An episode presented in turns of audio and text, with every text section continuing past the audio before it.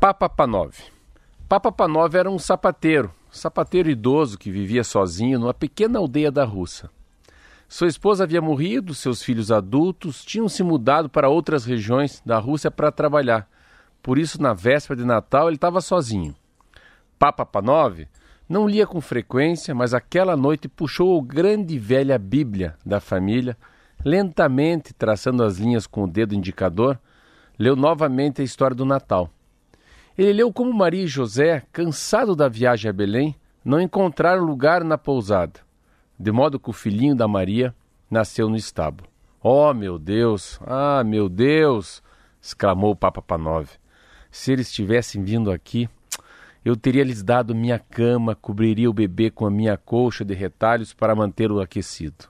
Ele continuou lendo sobre os magos que vinham vindo, que vindo ver o menino Jesus trazendo-lhe presentes esplêndidos o rosto do Papa Panove se entristeceu. Ai, meu Deus do céu. Não tenho nenhum presente que pudesse dar a ele, pensou ele. Então seu rosto se iluminou com uma ideia. Largou a Bíblia, levantou-se, esticou seu braço lá na prateleira mais alta do seu quarto, pegou uma pequena caixa empoeirada e abriu. Dentro havia um par perfeito, mas minúsculos de sapatos de couro. Papa Panove sorriu com satisfação e falou: Ah, que eram os melhores sapatos que já havia feito. Eu poderia dar isso ao menino Jesus, ele decidiu enquanto gentilmente os guardava e se sentava novamente.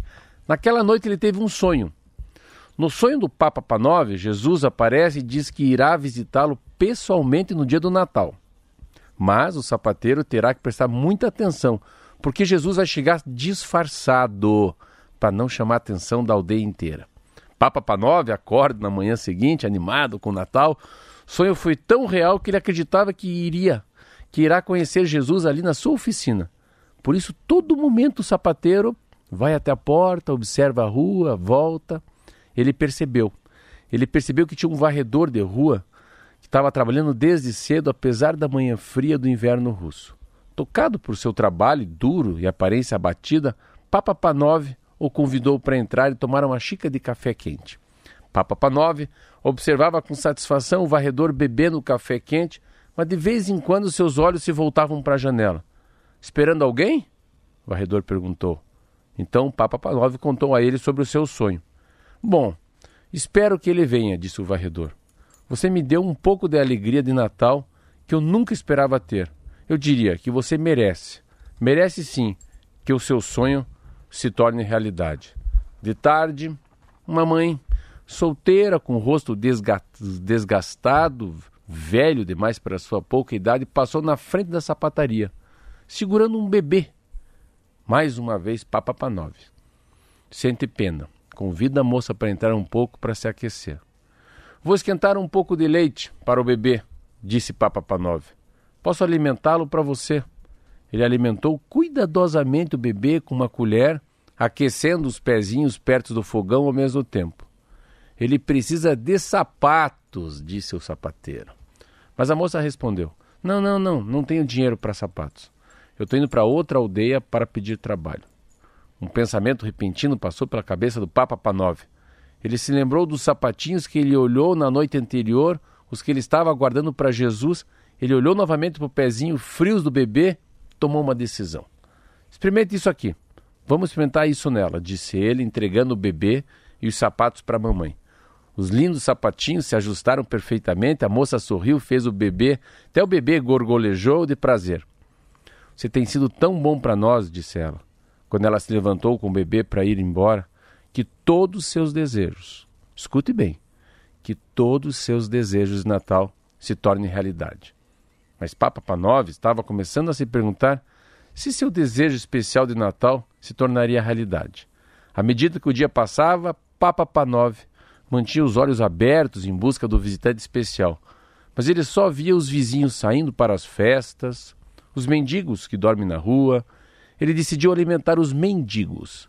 Pegou os alimentos que tinha em casa, separou um pouco para o seu jantar e levou para os homens. Quando terminou, estava escuro e o Papa Panov fechou a porta, se acomodou dentro de casa com um suspiro, acreditando que seu sonho era apenas um sonho. Apenas um sonho mesmo. Jesus não tinha vindo.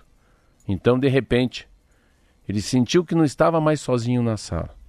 Isso não era um sonho, pois ele estava bem acordado.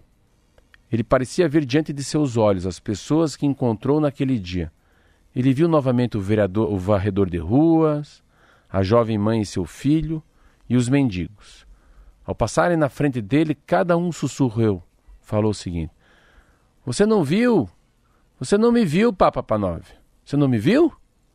Quem é você? ele gritou perplexo. Então outra voz respondeu: Era a voz do seu sonho, a voz de Jesus. Eu. Eu estava com fome e você me alimentou, disse ele. Eu estava nua e você me vestiu. Eu estava com frio, você me aqueceu. Eu vim até você em cada um daqueles que você ajudou e acolheu. Então tudo ficou quieto. Apenas o som do grande relógio batendo, uma grande paz e felicidade pareciam encher a sala, transbordando o coração de Papa Panove, até que ele teve vontade de desatar a cantar, rir, dançar de alegria. Então ele veio, afinal. Foi tudo o que ele disse.